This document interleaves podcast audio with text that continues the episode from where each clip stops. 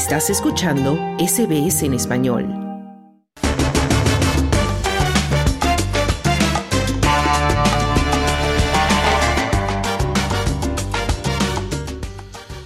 Europa Film Festival regresa a Sydney, Melbourne por tercer año consecutivo.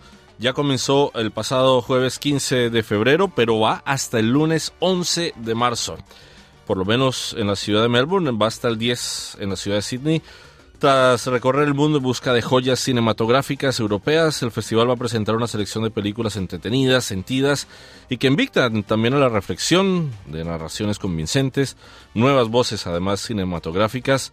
Son 47 películas de 28 países europeos y el festival celebra las mejores nuevas películas que se han presentado en los últimos festivales en estas tres semanas de presentación y por supuesto que nosotros tuvimos la oportunidad de conversar con una de las organizadoras del festival. Se trata de Paulette Arbizu.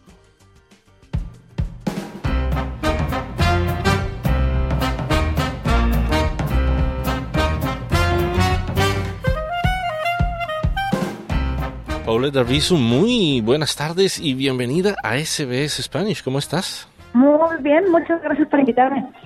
Bueno, un placer tenerte con nosotros y ahora en calidad de representante del Europa Film Festival que se está dando ya desde el pasado 15 de febrero, pero hasta el próximo 11 de marzo. Y tiene también de transbordo películas, por supuesto, españolas. Pero primero que todo me gustaría saber, Paulette, de dónde sacan las películas, cómo hicieron la curaduría y la selección de las diferentes películas que se presentan en el marco de este festival en su edición 2024. Sí, bueno, tenemos 47 películas.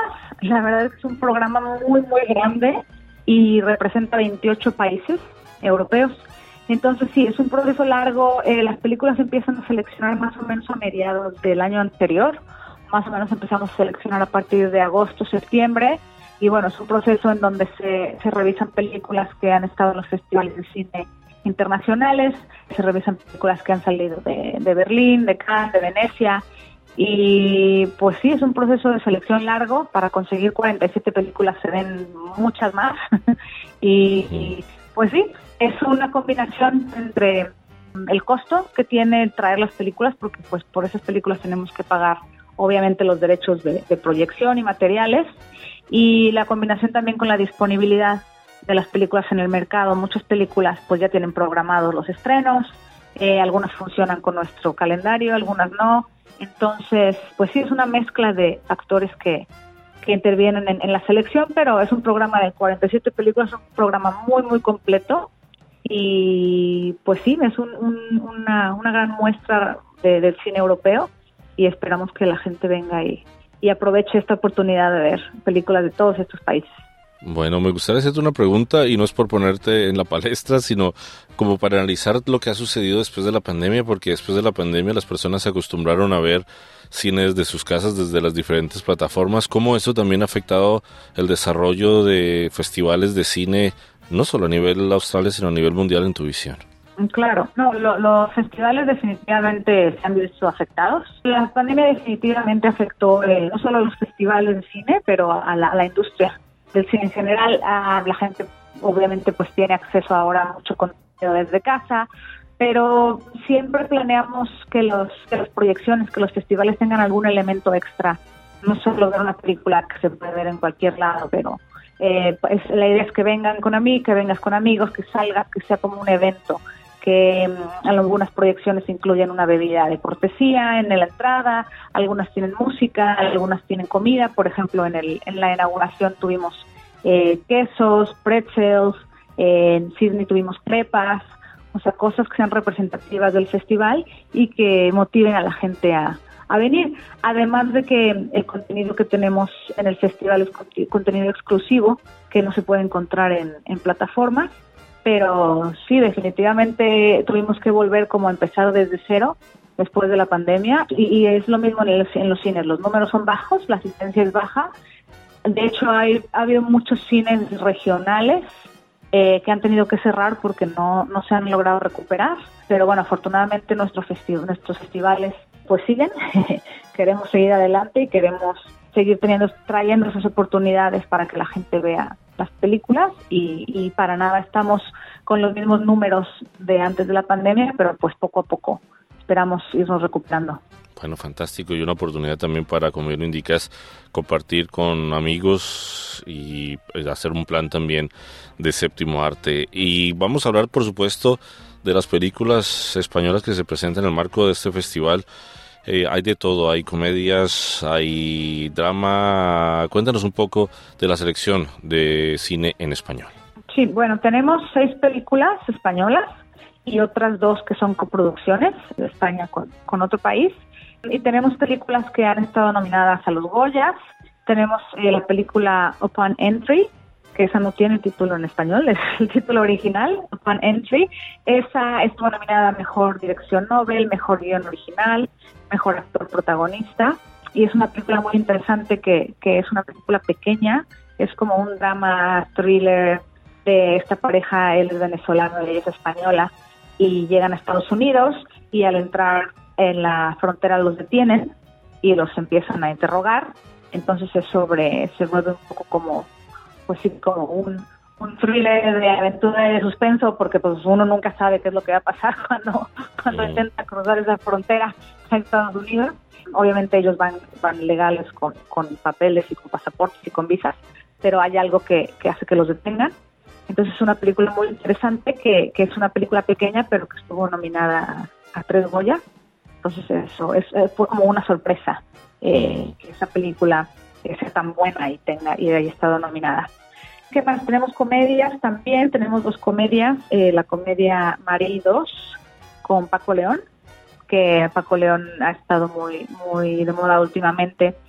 Y mm, Paco León y Ernesto Alterio es una comedia sobre dos maridos que comparten la misma esposa sin saber y cuando ella tiene cuando ella tiene un accidente los llaman a los dos y se dan cuenta que, que la esposa está está en coma y entonces entre ellos dos tienen que organizarse a ver cómo se organizan con los niños y con sus vidas porque se dan cuenta que son parte de una familia más grande. Eh, es una película muy muy graciosa.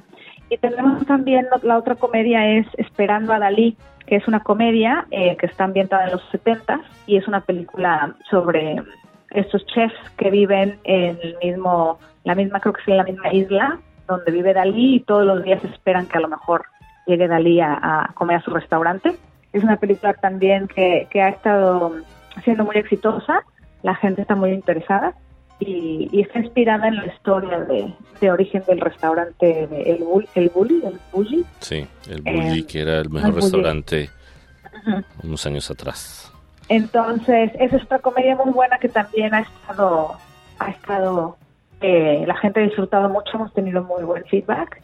Y pues tenemos otros dramas, tenemos el drama La Voluntaria con Carmen Machi, es una coproducción con Grecia, sobre una mujer que va a voluntariar a un, a un campamento de refugiados eh, en Grecia y que ahí empieza a darse cuenta de que, de que ir a ayudar a veces no es tan fácil como, como, como se lo plantean que, y, lo, los retos que enfrentan los voluntarios que, que van a este tipo de, de, lugares. Es otra película, un drama muy, muy interesante, muy bonito.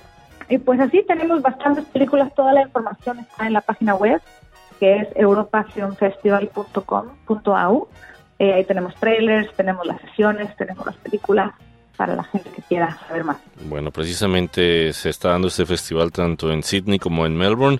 En Sydney lo pueden ver en el Reed Cinemas en Randwick y en Melbourne se está presentando tanto como en Elsternwick como en Hawthorne.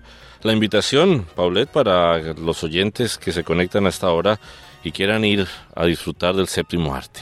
Perfecto, sí, claro que sí. Eh, esperamos que, que, la gente se interese, que revisen la página web, que vengan, que, apoyen tanto a, al, cine al cine europeo como a, como a los cines eh, locales donde lo, estamos proyectando en, en el Lido en Hawthorne y en el Classic en Elston Weeks.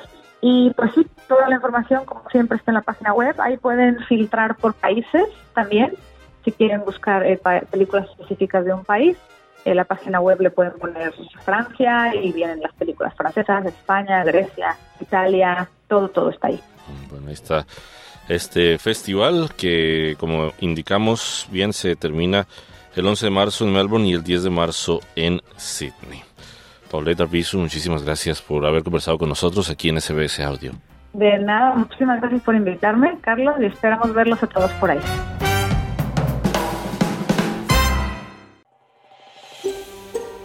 ¿Quieres escuchar más historias como esta?